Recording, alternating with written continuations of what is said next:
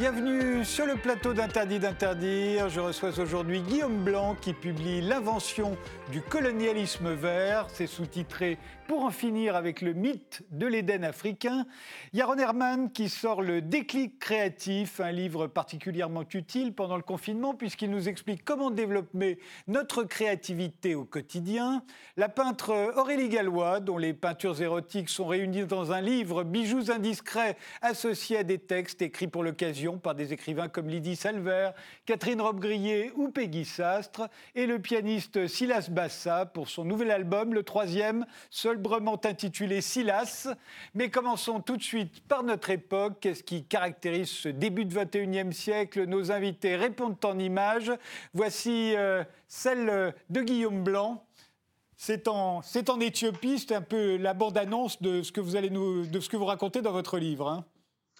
Oui, exactement. Euh, comprendre pourquoi est-ce que des institutions internationales comme l'UNESCO, le WWF, l'UICN recommandent l'expulsion de villages et de villageois comme ceux de Gitch en Éthiopie, donc l'avant, l'après, pour soi-disant lutter euh, contre la dégradation écologique euh, en s'en prenant à des paysans qui malheureusement n'y participent pas. Alors en haut, on le voit, euh, c'était du temps où il y avait encore des habitants dans ce parc national.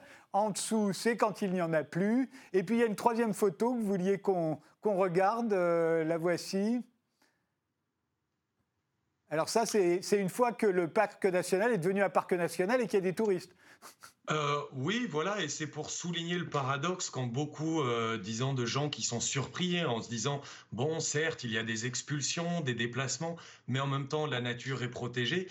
Sauf que si on fait le calcul du coût écologique de la visite d'un parc en Afrique, donc ce qui est là, cette photographie, bien les bâtons d'aluminium pour ces tentes, ben, c'est de l'extraction de bauxite. Les randonneurs qui ont une veste en Gore-Tex, euh, du téflon la veste, la petite polaire, des résidus de pétrole, le billet en avion, 0,5 tonnes de CO2, généralement un smartphone, donc euh, encore de l'extraction euh, de matières premières. Eh bien finalement, venir visiter un parc naturel en Afrique, c'est l'équivalent de détruire dans le monde les ressources qui sont protégées dans ce parc, d'où euh, l'absurdité sociale, mais aussi finalement écologique. Et peut-être les parcs seraient davantage des trompe-l'œil qui masquent le vrai problème, la dégradation massive de l'environnement sur toute la planète. On en parle dans quelques instants. Quand on parle de votre livre, on va voir tout à coup les parcs nationaux en Afrique sous un autre angle. Votre euh, photo à vous, euh, Yaron Herman, c'est un dessin. Il est très drôle. Pourquoi l'avez-vous choisi? Parce que ça résume euh, justement la situation actuelle avec cette histoire des libraires euh, et de, cette idée de produit essentiel. Moi, ça, cette formule m'intrigue beaucoup. Euh, j'aimerais bien voilà, ouvrir le débat sur ce qui est essentiel à l'homme de manière générale et qui peut le déterminer. Et ensuite, est-ce qu'on doit mettre l'accent sur ce qui nous fait survivre et peut-être pas forcément ce qui nous fait vraiment vivre mieux? Oui, il faudrait voir d'ailleurs, je crois que cette question de produits essentiels, c'est peut-être typiquement français d'ailleurs. Il faudra, il faudra faire l'enquête. Votre euh, image à vous, euh, Aurélie Gallois, c'est celle-ci, plus mystérieuse. de quoi s'agit-il, ou plutôt de qui? Alors, je ne sais pas. Je ne sais pas de, qui il s'agit sur cette photo, mais euh, ne pouvant pas choisir parmi tous les désastres dont nos, autres invités vont nous parler, je suis retombée sur cette photo que j'avais achetée dans une, euh, brocante euh, au Cape Cod. Donc, là, en pleine élection américaine, je trouvais que c'était un, un bon clin d'œil. Et en même temps, cette photo résume euh, assez bien notre époque pour moi. Elle est euh, pleine d'absurdité, euh, de drôle. Assez agressive aussi, de narcissisme, de, une forme de solitude aussi, hein. un, peu, un peu pathétique, d'obscénité, le fusil enfin pas la fleur au fusil, non, euh, la cigarette au fusil. Et euh, je trouvais que c'était pour, euh, pour mon sujet, c'était pas mal. Oui, lui, il a le sexe au repos. On verra que dans votre peinture, les sexes sont, sont plus, plus dressés, n'est-ce pas? Parfois, oui. Et enfin, l'image de, de, Silas Bassa. C'est une photo que vous avez peut-être prise vous-même, non, Silas Bassa? Oui, euh, bon, il faut que je me remette de cette photo dernière parce qu'elle était vraiment superbe. Euh, écoutez, oui, c'est une photo que j'ai prise moi-même en, l'an 2000, comme on peut voir, à Paris. Et en fait, pareil comme Aurélie, je me dis je vais aller vers quelque chose de catastrophique, de, de comment on vit un moment difficile. Donc, je préférais euh, ramener ça à quelque chose de personnel. Et quand j'ai pensé à ces dernières 20 ans, euh, je me suis rendu compte grâce à vous et, donc finalement euh, j'ai réalisé que ce, 28e siècle, je l'ai vécu surtout en France et c'est en l'an 2000 que j'ai visité pour la première fois Paris. Donc j'étais là avec Bruno Gelbert, un grand pianiste argentin. J'étais avec une bourse, j'ai travaillé avec lui à Monaco par contre. Mais à la fin de ce séjour, j'ai demandé que je voulais passer par Paris et connaître Paris. Et donc j'ai passé une petite semaine à Paris et j'ai eu un coup de cœur. Et donc j'ai fait cette photo euh, avec ce pigeon qui, bon, qui peut être symbole de beaucoup de choses. Et aussi euh, dire que, euh, alors finalement, donc je suis resté, donc c'est 20 ans ici. Et, dire que c'est une façon aussi, une opportunité pour moi de remercier et de, soutenir la France parce que c'est un pays qui m'a ouvert, accueilli complètement. Elle m'a ouvert les portes et j'ai appris beaucoup de choses. Eh bien, Commençons.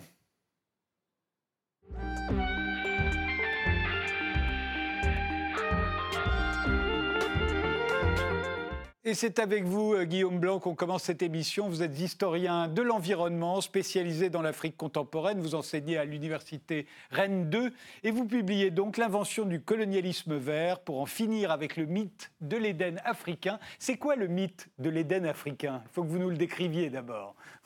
Ah, le mythe de l'Éden africain, euh, pensez au roi lion c'est-à-dire une Afrique vierge, sauvage, naturelle.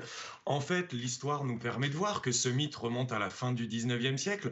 En fait, quand les colons qui partent tenter leur chance euh, en Afrique, mais ils laissent derrière eux une Europe qui se transforme radicalement sous les coups de l'urbanisation, de l'industrialisation, et ils sont persuadés de retrouver en Afrique cette nature qui a disparu chez eux. Et en fait, le mythe va être euh, perpétué, alors que ce soit euh, Stanley Livingstone, puis Hemingway et les neiges du Kilimanjaro, puis Karen Blixen et Out of Africa, enfin la ferme africaine.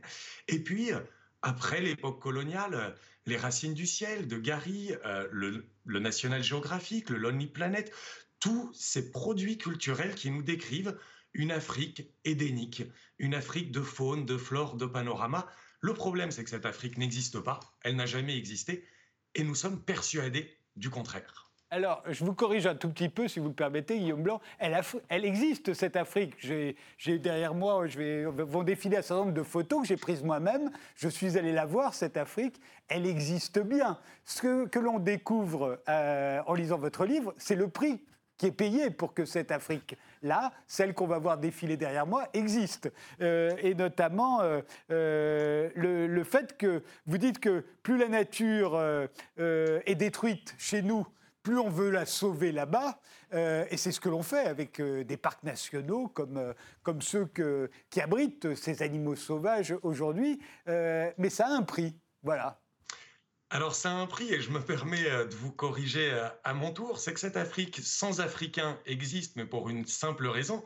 Les parcs euh, nationaux que vous avez dû visiter, ils ne sont pas vides, ils ont été vidés de leurs habitants. Et le prix à payer, en effet, bah, sur le long XXe siècle, c'est de 1 à 14 millions de cultivateurs et de bergers qui ont été expulsés des parcs africains.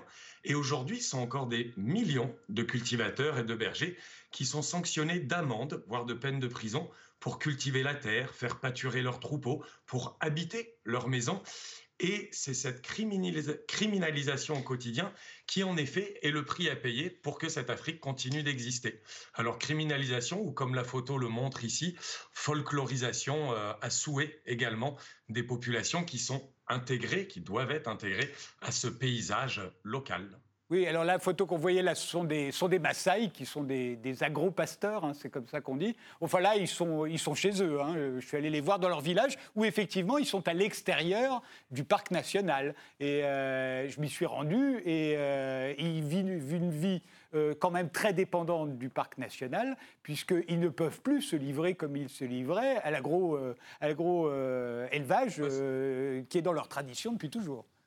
Et en effet, alors là, c'est vraiment les deux problèmes. On va avoir dans des cas extrêmes des cas de folklorisation. Moi, par exemple, dans le sud de l'Éthiopie, dans le près du parc national de Lomo, où on a des populations Moursi, moi, j'ai pu voir, euh, en y restant plus d'une journée, en fait, bah, des populations en jean, t-shirt, avec les mêmes paysages derrière, dire Ah, il est 9 h, le bus arrive, on enlève le jean, le t-shirt, on met le pagne. Bon, les touristes, un dollar la photo, 14 heures, les touristes repartent vers d'autres aventures. On remet le jean et le t-shirt. Bon, ça, ça pourrait être une des conséquences. Mais euh, la deuxième, comme vous dites, c'est que c'est la dépendance de ces populations aux parcs nationaux et au tourisme. Quid d'une période de pandémie? Donc, quand il n'y a plus de tourisme, quel est en fait le mode de vie sur lequel ces populations peuvent se reposer pour continuer à vivre si leur mode de vie est entièrement tourné vers la consommation de la nature? C'est un problème qui est en train d'avoir une face encore plus réelle euh, aujourd'hui. Alors au fond, ce que vous expliquez dans votre livre, c'est que de grandes institutions euh, occidentales comme l'UNESCO, le WWF, euh, au fond, organisent la, déshumanisation d'une partie du continent. À vouloir, vouloir naturaliser des régions entières, euh, au fond, on déshumanise ces régions entières. Euh, on chasse les habitants, on leur met des amendes, euh, et c'est un critère pour pouvoir être reconnu et protégé par l'UNESCO. Il faut qu'on ait expulsé les gens. Mais est-ce qu'on n'a pas fait la même chose dans nos parcs nationaux? À nous Je parle des États-Unis, par exemple, ou du Canada. on parle beaucoup de Donald Trump, par exemple, le fait qu'il veuille de nouveau aller explorer euh, s'il n'y a pas du gaz au fond du Grand Canyon, ça fait un scandale parce qu'on a chassé la plupart du temps les gens du parc, des parcs du Wyoming. Euh, c'est quelque chose qu'on fait pas seulement en Afrique. Alors, vous avez tout à fait raison. Hein. Le premier parc national qui a été créé dans le monde, c'est à Yellowstone en 1872. Et puis d'autres parcs, hein, au Canada, aux États-Unis, où, là encore, les parcs n'étaient pas vides. Ils ont été vidés, puisque c'était un moyen pour euh, les colons aussi de planter le drapeau dans des territoires qu'ils avaient du mal à contrôler. Là, la nature le permettait. Euh, en Europe, il y a eu moins d'expulsions, mais attention, ce n'était pas pour, euh, pour autant pas violent. Euh, le premier parc national qui a été créé en France dans la Vanoise en 63, quand le ministre de l'Agriculture est arrivé pour l'inaugurer, des villageois sont sortis avec leurs fusils en disant vous posez un coup de peinture sur nos rochers, on vous sort un coup de fusil. En fait, la seule différence, c'est qu'en Afrique, ça ne s'est jamais arrêté. Voilà la seule différence. Alors qu'en Europe, aux États-Unis, au contraire. Et en Afrique, il y a de plus en plus une réappropriation par les populations, mais dans des logiques qui sont telles que la conservation communautaire n'atteint jamais les objectifs sociaux qu'elle s'est fixés. C'est là en fait le changement, c'est que le traitement de la nature africaine par le monde reste une exception aujourd'hui encore. Et vous dites que non seulement on a expulsé entre 1 et 14 millions de gens, c'est pas tant que ça à l'échelle de l'Afrique, hein, c'est entre 0,2 et, 1,5% de la population. Enfin, c'est beaucoup parce que ce sont eux qui en sont victimes. Et puis surtout, vous dites que c'est mauvais pour la, pour la diversité. Alors là, c'est plus étonnant parce que quand on voit les parcs nationaux, aussi bien euh, aux États-Unis qu'en Afrique, mais restons sur ceux euh, de l'Afrique parce que c'est ça qui nous préoccupe, euh, on se dit bah, la biodiversité, elle est formidable et, en effet, elle est préservée. Ne, nous le cachons pas, elle est préservée. Mais l'exemple que je vous ai donné, c'est pour ça que je voulais vous donner la photo sur les touristes. Pensons-y, le coût écologique est dramatique. Mais c'est justement révélateur. C'est ça la matrice du colonialisme vert tel qu'il a été inventé et sur les formes actuelles de cette dissociation entre la nature d'un côté la culture de l'autre. C'est-à-dire que croire que la nature est préservée uniquement là où il n'y a pas d'homme, c'est en fait s'exonérer de tous les dégâts qu'on cause partout ailleurs. Je peux mener cette vie-là, puisque ici, c'est préservé. Et si, malheureusement, comme vous dites, on s'en prend à ces agriculteurs et ces bergers, et c'est vrai qu'on peut avoir une vision en disant, bon, après tout, c'est pas un nombre si colossal. Mais le problème, c'est que ces trompe-l'œil que sont les parcs nationaux ou les politiques internationales globales croire que la nature est préservée et qu'on fait quelque chose pour la lutte écologique. Et en fait, ça masque l'évidence, c'est-à-dire la destruction de la planète entière. Et la planète ne survivra pas en s'en prenant à des agriculteurs et des bergers, puisqu'au contraire, il faudrait essayer de suivre la sobriété écologique euh, qui est la leur. Voyez le, le grand paradoxe, en fait. Nature ici, destruction ailleurs, ça ne marche pas. Vous dites, euh, Guillaume Blanc, que la question écologique en Afrique est influencée par le colonialisme, d'où le titre de votre livre, le colonialisme vert. Euh, euh, depuis le début, au fond, depuis le début de la colonisation, on veut sauver l'Afrique des Africains. Et, on le voit bien quand on regarde les films qui ont été tournés euh, en Afrique du temps de la colonisation, ou ceux qui racontaient l'Afrique du temps de la colonisation, les seuls Africains qu'on voyait dans ces films-là, c'était les animaux sauvages. Et depuis que l'Afrique euh, a été décolonisée, à chaque fois qu'on voit des Africains dans les films, au fond, on voit bien que ce sont eux qui sont responsables, c'est toujours comme ça qu'on nous les montre, de la catastrophe euh, euh, que connaît l'Afrique depuis qu'on l'a décolonisée. Euh, c'est toujours la même morale, au fond. Ce sont les Africains qui font du mal à l'Afrique. Exactement, et c'est et c'est là où l'histoire permet en fait, disons, de regarder un peu plus sereinement le présent. Le, moi, j'ai adoré la photo de, de, de votre invité sur ce chasseur.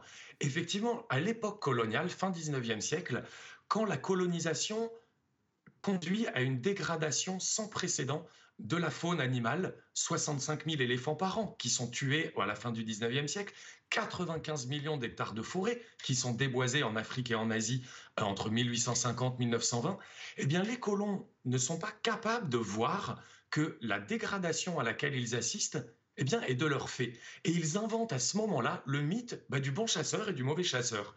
Le bon chasseur, l'homme blanc, qui chasse le trophée avec bravoure au fusil, et le mauvais chasseur, le braconnier, noir, qui chasse la nourriture avec cruauté. Eh bien, ce mythe, sous des formes différentes, est encore perpétué aujourd'hui. Et l'idée selon laquelle les Africains, bien sûr que dans toute société africaine, les hommes et les femmes exploitent la terre en bien comme en mal, sont des êtres humains comme nous, comme vous et moi, comme tout le monde. Mais l'idée selon laquelle en Afrique, les paysans africains dégraderaient, ça c'est une idée héritée de la colonisation et qui explique qu'aujourd'hui encore, moi ma famille vient des Cévennes, un parc national.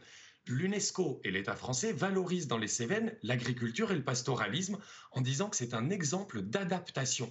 Mais en Afrique, on a uniquement des histoires de dégradation. Et là, c'est le poids du passé colonial qui continue d'orienter le présent. Et peu importe que ce mythe soit colonial, le problème, c'est qu'il continue aujourd'hui à faire des ravages. Au fond, vous dites qu'il n'y a aucune étude globale n'a jamais réellement euh, analysé l'état écologique de l'Afrique. Et on vit sur un, autre mythe depuis toujours, c'est que l'Afrique était, était, couverte d'une immense forêt vierge et que ce sont les Africains qui l'ont dégradée.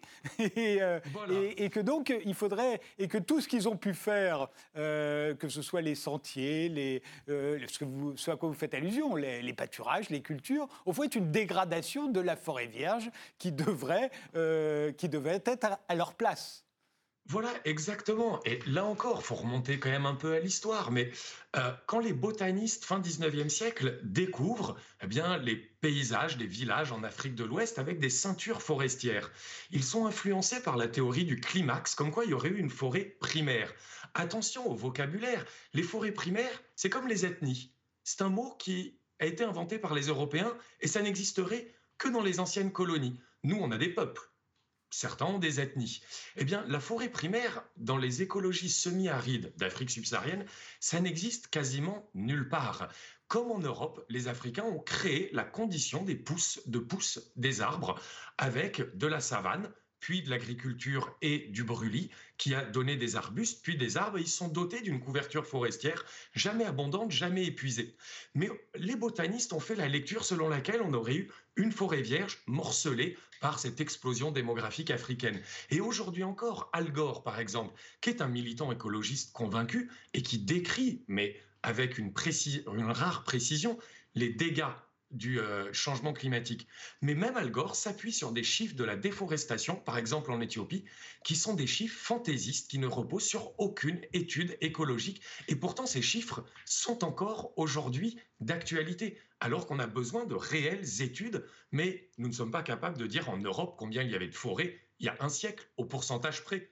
Mais on serait capable, en Afrique, ou en Éthiopie de dire 40%, 3%. Non, ces chiffres circulent au point qu'on ne les remet plus en cause mais il faut les remettre en cause. Et alors, euh, il y a quand même des animaux sauvages euh, en Afrique, comment il n'y en a plus quasiment? Ailleurs. comment les protéger? Parce qu'aujourd'hui, il y a des gouvernements souverains en Afrique, il n'y a pas que des institutions internationales. comment faire pour que ces gorilles, qui sont derrière moi, continuent d'être protégés dans la forêt impénétrable en Ouganda, ou, les lions et, les, et les hippopotames que l'on voyait juste avant, soit en Tanzanie, soit au Kenya, ou les rhinocéros en Afrique du Sud? Pour ça, il faut bien des parcs. Alors, il faut des parcs où il faut aussi se demander, ça fait deux siècles à peu près, ou un siècle et demi, on va dire, que les parcs existent parce que les Africains sont en train de détruire la faune sauvage. Ça fait quand même un siècle et demi que cette Afrique est censée être détruite. À un moment, il faut quand même se demander en se disant, est-ce qu'elle ne serait pas censée avoir été détruite puisque ça fait 150 ans qu'on dit que les Africains sont en train de la détruire? Et puis, on peut se demander, à qui faut-il s'en prendre? Aux grands réseaux de braconniers qui existent, qui détruisent la grande faune, et c'est à eux qu'il faut s'attaquer, et d'ailleurs auxquels des institutions internationales s'attaquent bien réellement, et des États africains aussi. En revanche, il faut se demander, est-ce que des populations qui vivent d'une agriculture de subsistance, est-ce que ces populations sont réellement des braconniers. Moi, dans le parc national que j'ai commencé à étudier à l'origine de ce livre en Éthiopie, il y a un bouquetin qui s'appelle le Walia Ibex. Eh bien, cela fait 60 ans qu'il est en train de disparaître. Selon les archives de l'UNESCO, du WWF, de l'UICN, eh bien, ils étaient 150 bouquetins en 1960, puis 300, puis 600, puis 900, puis 1200, euh, 1000, pardon, aujourd'hui. Mais l'expulsion des populations est justifiée pour la survie du bouquetin populations qui sont passées de 3000 habitants à 12 000. Donc, ils n'ont pas fait disparaître ce fameux bouquetin. On peut aussi se dire que la coévolution entre humains non humains est possible avec des agriculteurs qui vivent d'une agriculture de subsistance. Avec des grands braconniers et des braconniers réels, non, pas du tout. Et là, il faut lutter, mais on s'en prend aux mauvaises personnes généralement. L'invention du colonialisme vert, c'est le titre euh, du livre de Guillaume Blanc qui vient de paraître euh, chez Flammarion.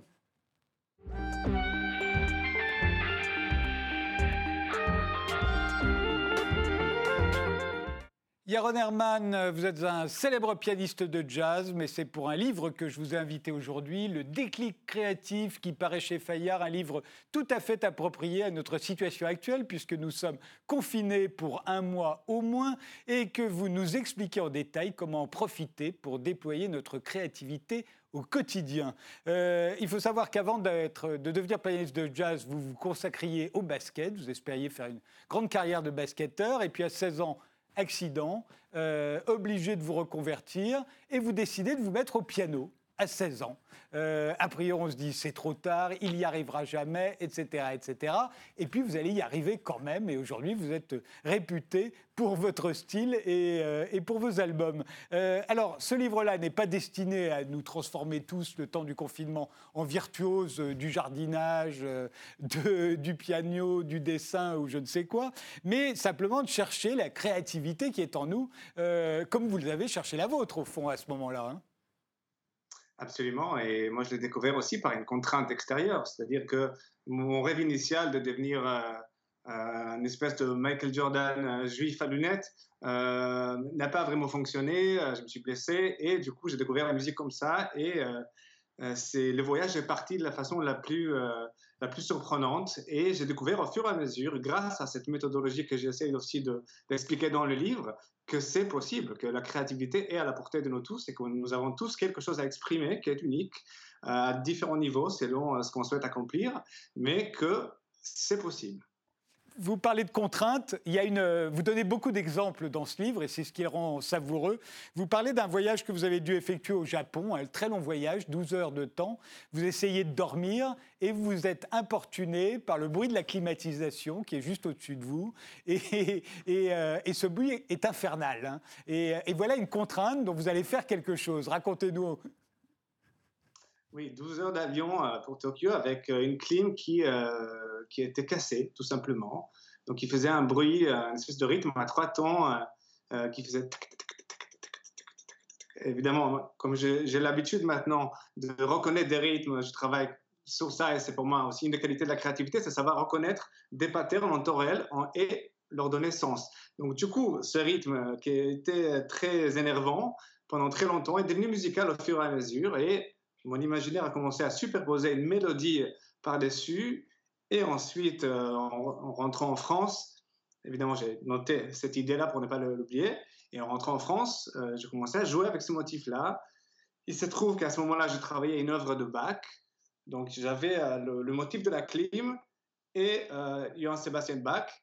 Et étrangement, en regardant les deux partitions, je me suis dit, oh là là, qu'est-ce qui, qu'est-ce qui se passerait si je, je, fais, je, fais, un mélange entre ces deux euh, éléments totalement improbables? Et finalement, ça a donné quelque chose euh, de, de nouveau. Tout de suite, c'est Fast Life. Euh, un morceau d'un de vos albums, on écoute Fast Life. Donc le résultat de la climatisation de Bach et puis d'Yaron Herman quand même, sa créativité à lui.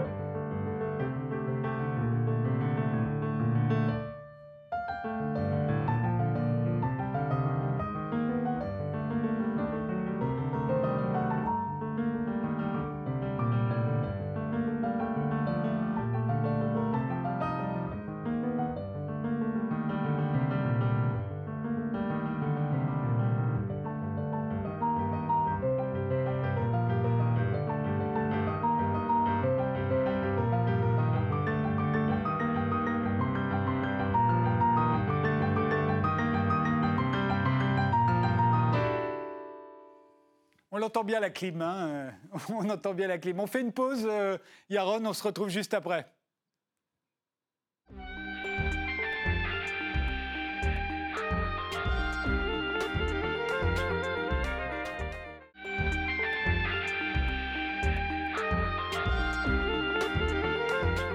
Toujours avec euh, Yaron Herman qui publie Le déclic créatif chez Fayard. Alors évidemment, il faut s'imaginer confiné, euh, en train de se dire bah, tiens, si je développais ma créativité, c'est une phrase un peu tarte comme ça, mais elle dit bien ce qu'elle veut dire au fond. Euh, la plupart du temps, le problème, c'est qu'on renonce vite.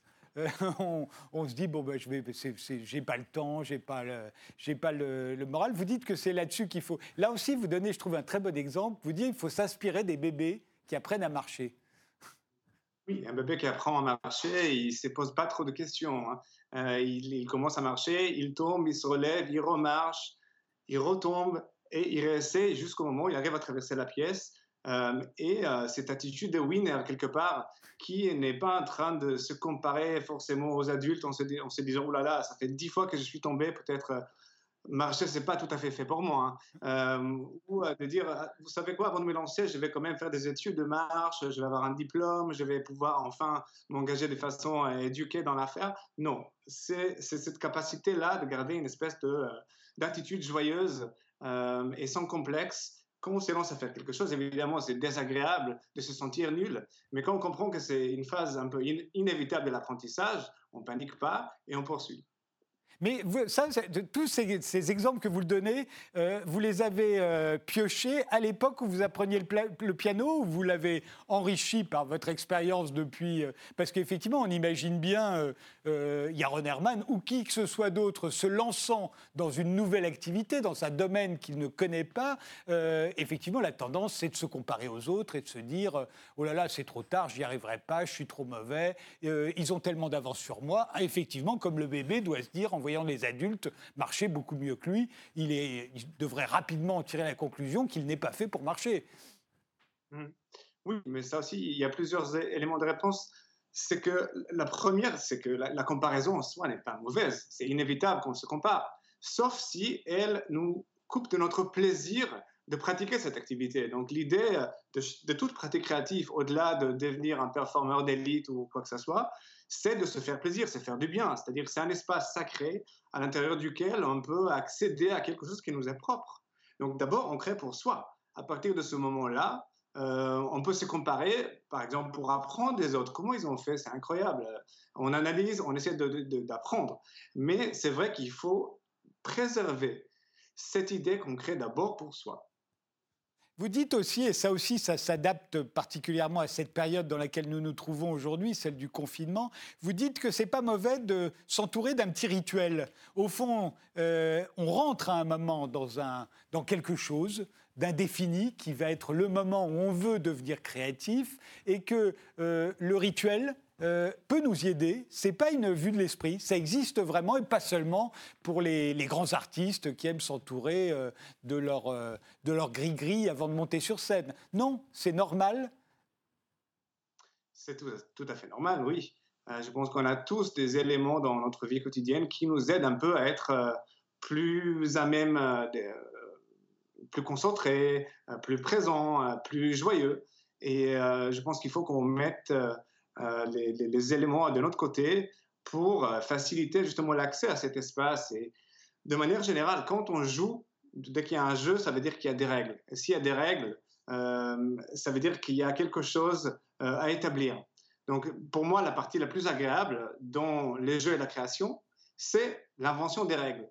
Et les règles, c'est un peu comme des rituels. On se dit, OK, on va créer une contrainte choisie euh, qui va être euh, une espèce de catalyseur de, possibilités. Par exemple, on peut penser à, la période bleue des, Picasso, etc., au système de 12 tons de Schoenberg, euh, quatre saisons de Vivaldi, etc.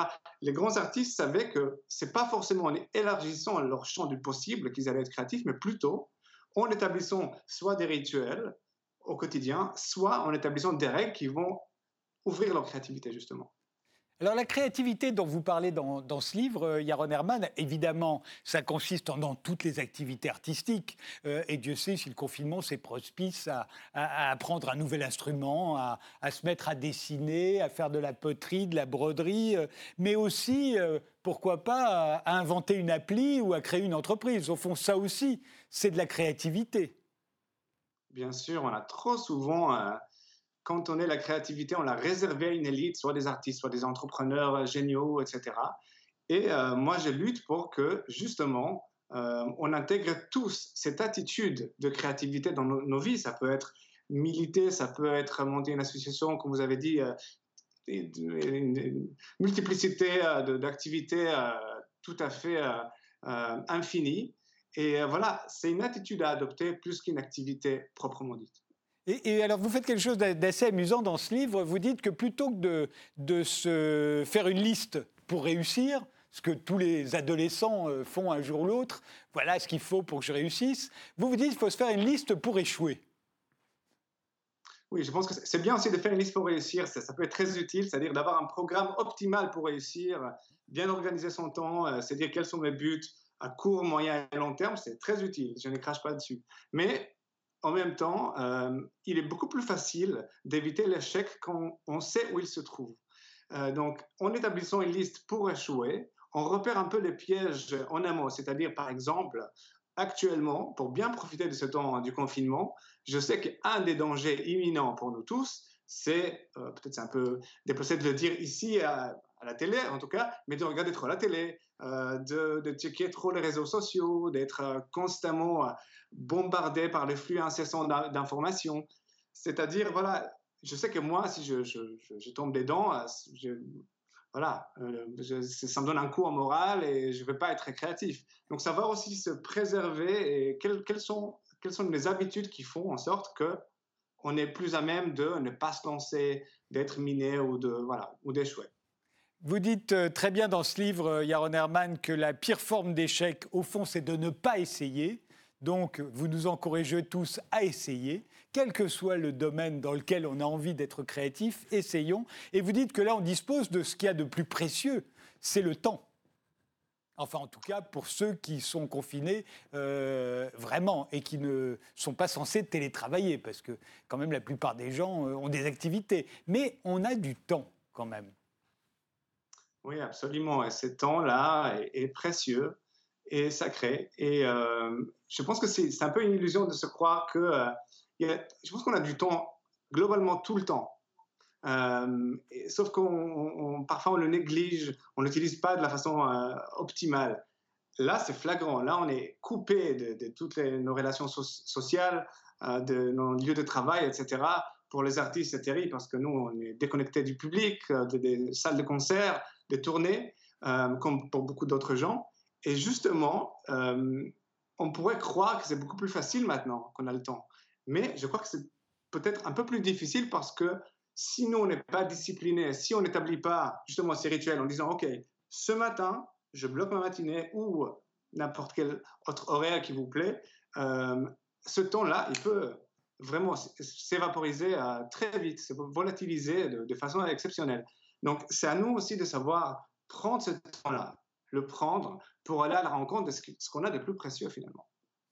Ça s'intitule Le déclic créatif et c'est publié chez Fayard.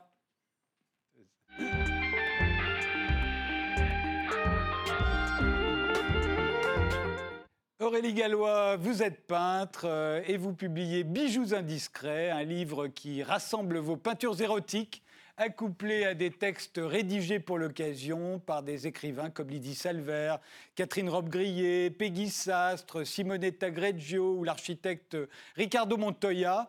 Les bijoux indiscrets, euh, c'est le titre d'un roman libertin de Diderot. Euh, vous l'avez fait exprès?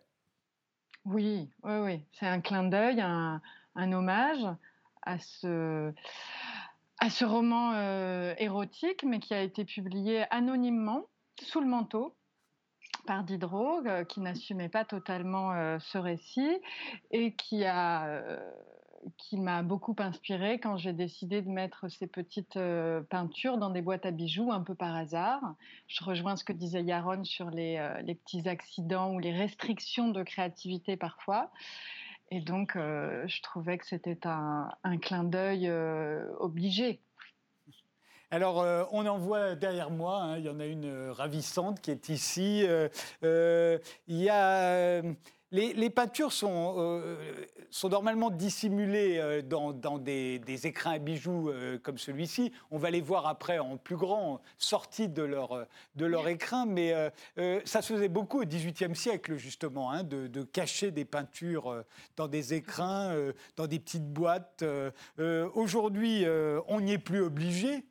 puisqu'il y a des images pornographiques, photos, vidéos euh, très facilement accessibles sur Internet, euh, qui ne sont plus interdites au moins de 18 ans que de pure forme. Euh, alors pourquoi les avoir de nouveau dissimulées? Qu'est-ce qui vous amusait là-dedans?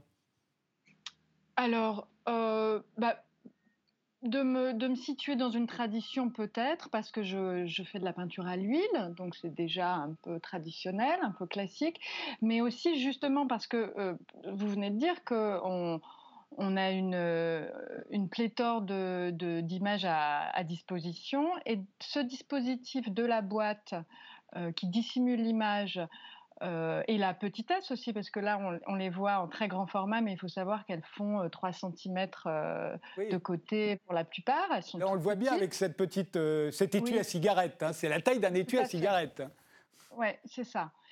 et c'est vrai que ce dispositif de, de miniature et de boîte fermée, c'était peut-être une, manière de les rendre euh, plus acceptables, euh, mais je ne pense pas que ce, soit de la censure, euh, de l'autocensure de ma part. C'était aussi une manière de recréer une sorte de pipe show euh, comme ça parce qu'on est obligé de, s'approcher, d'ouvrir la boîte. Il y a un petit peu, il y a une surprise, un jeu avec le, regardeur qui, s'établit. Et puis c'est aussi une manière pour euh, pour les collectionneurs d'offrir euh, d'offrir cet objet sans choquer le destinateur le destinateur à, premier coup. Quel est, quel est pour vous l'avantage de la peinture sur la photo et la vidéo, justement? Alors, je dirais que quand on, quand on parle de porno, on convoque euh, la vidéo ou la photo. Mais euh, la pornographie, elle est encore le lieu de la peinture ou de la littérature. J'ai l'impression qu'on n'utilise pas le même mot euh, pour, pour, pour ces, ces, pratiques artistiques. Et, bah, justement, la vidéo ou la photo font appel à des vrais gens. Donc il y a une, empathie, voire une, répulsion qui peut s'opérer, alors que la littérature ou la peinture, ce qui nous occupe dans ce projet, c'est une création. moi, je suis pas photographe, je suis peintre, justement parce que je transforme de la matière. Je, manipule des pigments, de la feuille d'or. Il y a une sensualité évidente dans la peinture que je ne retrouverai peut-être pas dans la photo. Il y a un côté hors du temps dans vos peintures. elles auraient pu toutes à peu près être réalisées il y a 100 ou 150 ans. Est-ce que c'est fait exprès?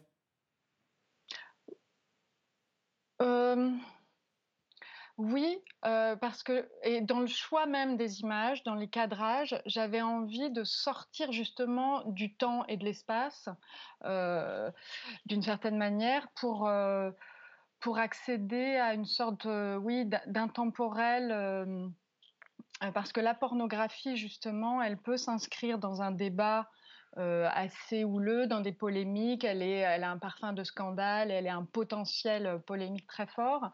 Mais euh, grâce à la peinture et à cette technique de peinture à l'huile, euh, j'avais envie justement de déplacer ce, sujet et, faire, bah, d'en faire de la peinture, tout simplement. Est-ce que ça n'est pas pour ça aussi que vous les avez enfermés dans des petites boîtes à bijoux? C'est au, fond pour leur redonner quelque chose d'un peu, au fond, d'un peu interdit, à une époque où ça l'est de moins en moins. Ah, complètement. Oui, oui, le fait de les dissimuler, ça les rend encore plus obscènes, d'une certaine manière, puisque euh, l'obscène, c'est euh, euh, finalement tout montrer, mais ce tout, c'est ce qu'il ne faut pas montrer. Donc, en les cachant, euh, on multiplie encore euh, bah, cet interdit, tout à fait. L'exposition, il y avait une exposition prévue qui malheureusement a été annulée du fait du Covid, en tout cas reportée. C'était au Regard Moderne, hein, je crois, à la librairie. Euh, pourtant, il y a eu déjà une exposition qui a été faite, je crois, à Boston. Alors, quelle a été la, réaction des, gens qui sont venus la voir? En plus, euh, à, Boston, euh, c'est vraiment c'est quasiment la capitale du puritanisme américain. Hein, on ne peut pas faire mieux. Ah, tout à fait. Là, euh, vraiment, dans le fief WASP de la côte Est, eh bien, écoutez, j'étais très surprise euh, de la réception euh, de cette exposition. Alors peut-être parce qu'il n'y a pas beaucoup, euh, il, y a, très très peu d'offres, il y a très peu d'art érotique. D'ailleurs, je me demande si c'est pas un peu pour ça que j'avais commencé ces miniatures quand je vivais là-bas, parce que j'étais un petit peu en manque de cette euh, de, de, cet aspect charnel euh, des choses.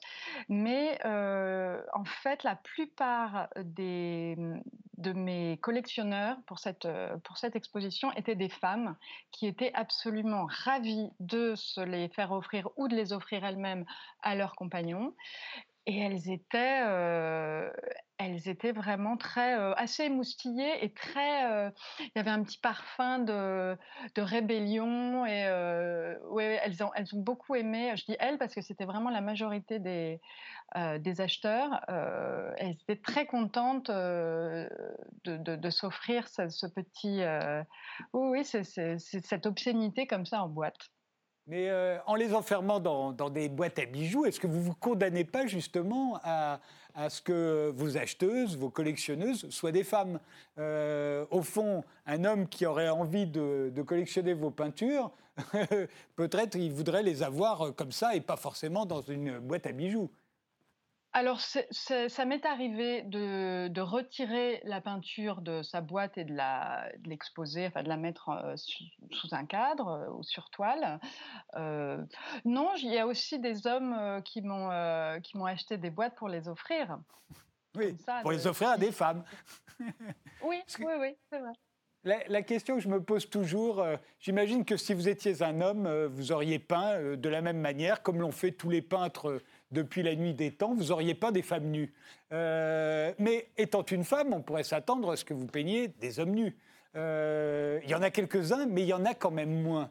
Vous êtes quand même, vous êtes vraiment, vous les femmes, le sexe qui se préfère, au fond. Alors, je me suis beaucoup posé la question et je pense que j'ai entamé ce projet aussi pour répondre à cette question, puisque euh, au début, je ne faisais pas du tout de corps masculin, je n'y arrivais pas.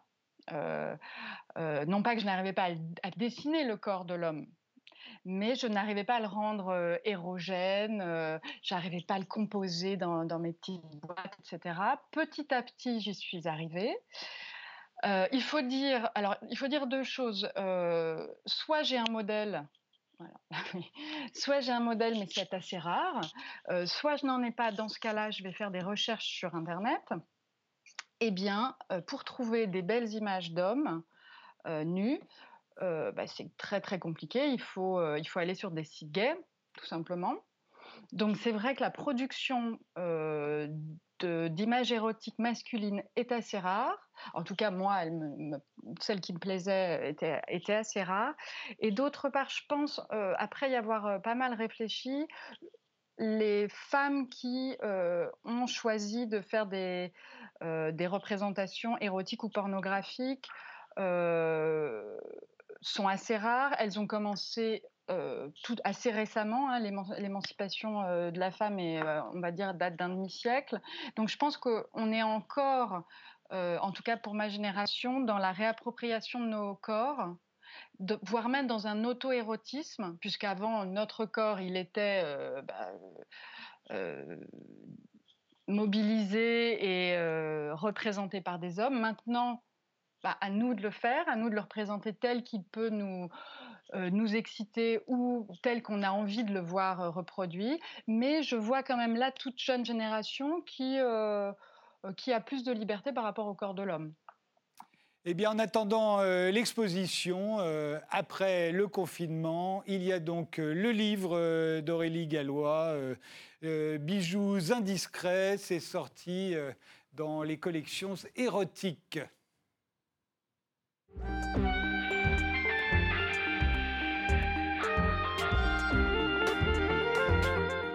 Silas Bassa, vous, vous êtes pianiste, vous êtes compositeur, vous êtes argentin. Euh, votre, vous sortez votre troisième album, vous l'avez appelé Silas. Pourquoi Silas d'ailleurs? Les deux précédents s'appelaient Oscillation et, Dualitas. Pourquoi donner à celui-ci votre prénom, qui est aussi d'ailleurs celui d'un compagnon de, de, de, Saint-Paul hein?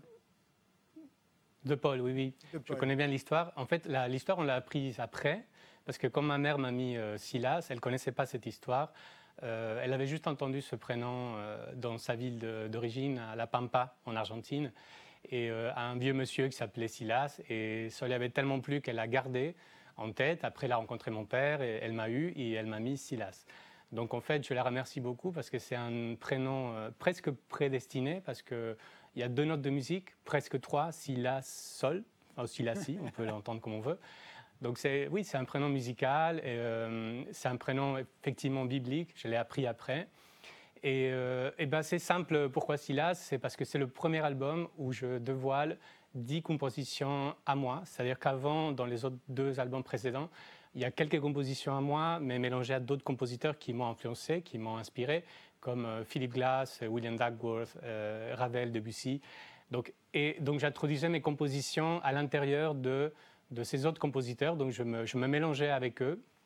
Et euh, chose qui me plaisait beaucoup hein, faire, et j'étais très content. Mais j'ai compris euh, très très vite, en fait, quand j'ai fini mon deuxième album, Dualita, et qu'on était en, mixage, en fait, euh, au studio, en réécoutant l'enregistrement, j'ai compris à ce moment-là, j'étais très content de l'enregistrement, mais j'ai compris à ce moment-là que cette étape de euh, construire des programmes et des, albums où je mélange mes compositions à d'autres compositeurs était fini et que même si l'album donc était même pas sorti d'Olita à ce moment-là, il fallait attendre six mois, sept mois presque pour qu'il sorte. Pour moi, c'était déjà euh, une étape finie et j'ai commencé déjà à imaginer un troisième album que des compositions. Donc c'est pour moi un défi. Et effectivement, c'est une évolution en fait qui s'est fait euh, d'album en album. Et donc, quand j'ai cherché un titre, euh, je n'arrivais pas à trouver un, nom de quelque chose comme, je ne sais pas, évocation, comme on fait souvent des, titres euh, qui peuvent suggérer, quelque chose. Et je trouvais que finalement, pourquoi pas l'appeler Silas, puisque c'est mon premier album, on va dire. C'est le troisième, mais c'est le premier euh, auto-référentiel et c'est un autoportrait en fait. Donc voilà, Silas. On regarde tout de suite, euh, ben, il y a un clip qui est sorti pour cet album. Euh, on regarde tout de suite un extrait de Katia the Runaway, un des morceaux de ce disque.